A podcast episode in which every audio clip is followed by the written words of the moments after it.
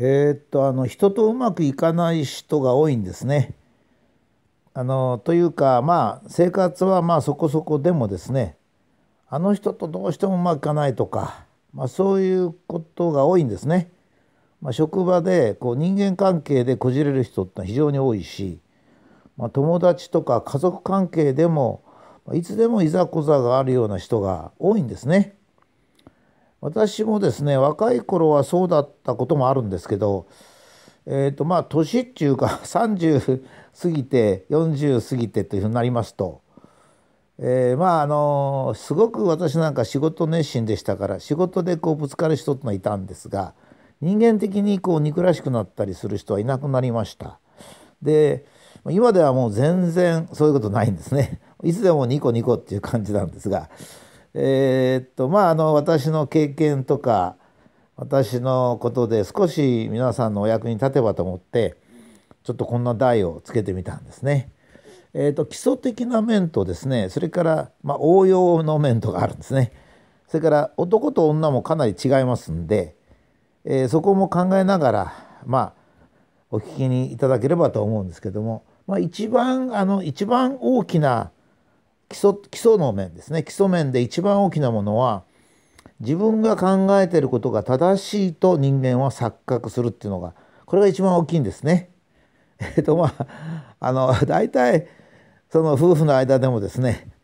えー、どこでも「それは違う」とか言って喧嘩になったり会社では「あの人言ってることおかしい」って言うんでそう嫌いになったりするってことが多いんですけども我々人間が考えている正しいことっていうのはものすごくあやふやなんですね。えー、まああの私がいつも言う例を言いますと紫式部に飛行機を見せて「あれ何何か分かりますか?」って言ったら「天狗じゃないの?」って言うんじゃないかと。つまり紫式部ってわずか1,000年前なんですよ。だけど1,000年前の人がですね飛行機を見たら天狗と思いスマホ見たら何て言うんでしょうかね悪霊とかなんか言うんじゃないですかね。ですから私たちがそれは科学のことだけじゃないんですよ。例えば昔魔女というのがいてですね。今で言えば台風が来たと。台風19号はことのほか大きかった。あれは魔女にそういない。魔女の仕業にそういない。どっか探してみるとどうも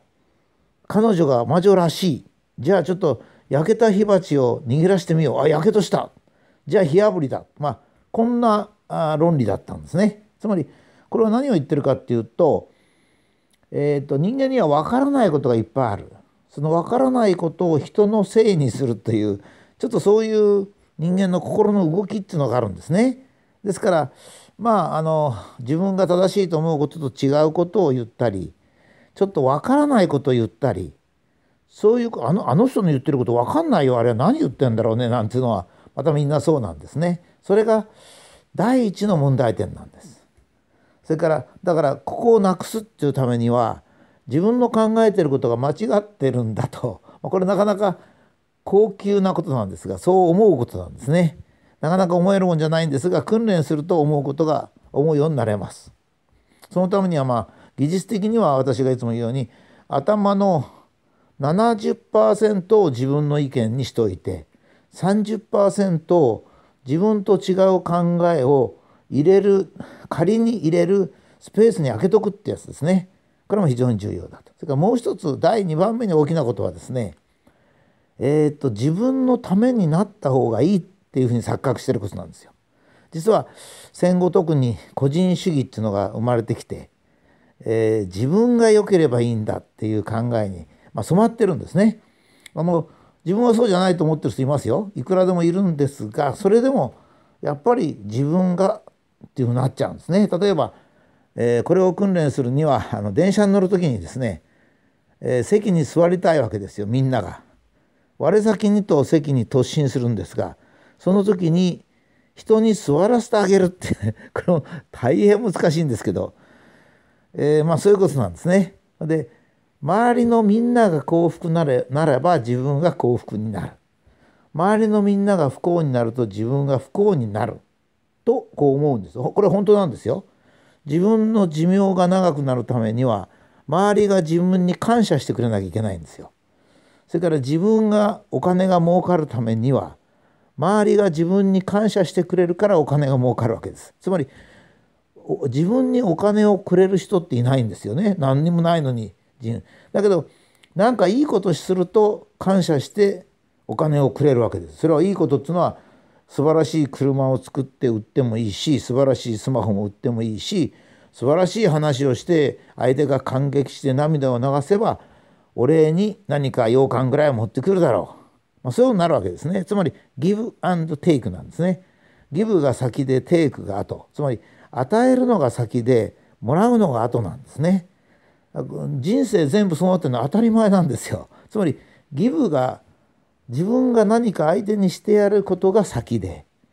そのお礼に半分か3分の1は来るよという感じなんですね。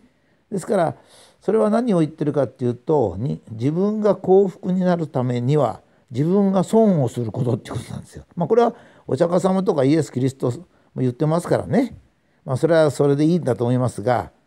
自分が幸福になるためには自分が損することであると。これねこれももう繰り返し唱えた方がいいんですね。自分が幸福になるためには、えー、自分が不幸になることだ まあちょっと矛盾するような言い方なんですが実はそうなんですね。で寿命が長いのもですね自分の寿命が長いのも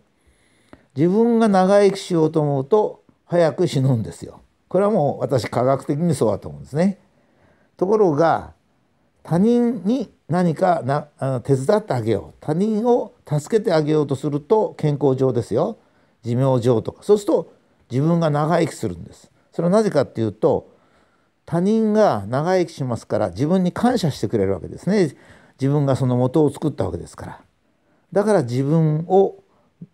に感謝すると自分が長生きするんです。これはまあ鉄則なんですねですから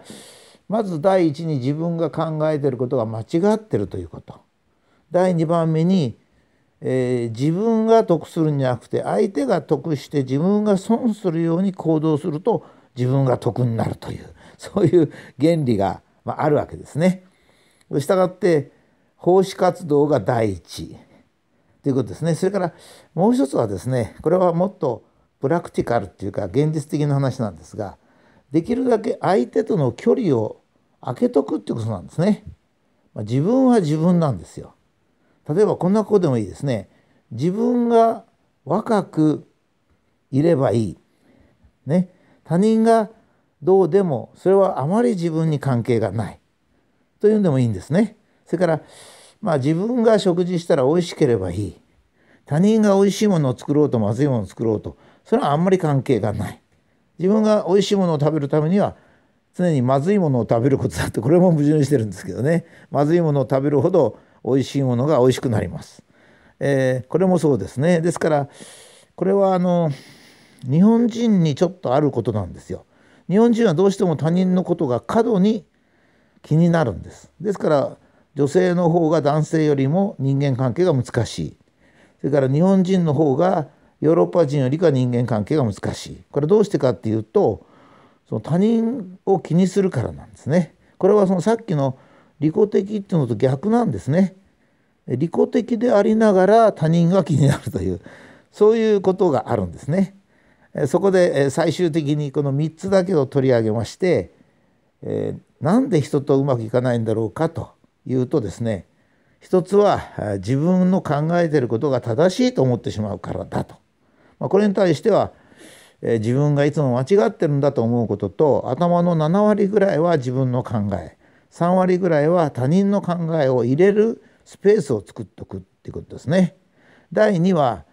他人のためにやると自分が幸福になるとこれはもう非常に原理なんで事実なんで、まあ、これはこう思うということですね他人のため他人のためということですね。それから3番目が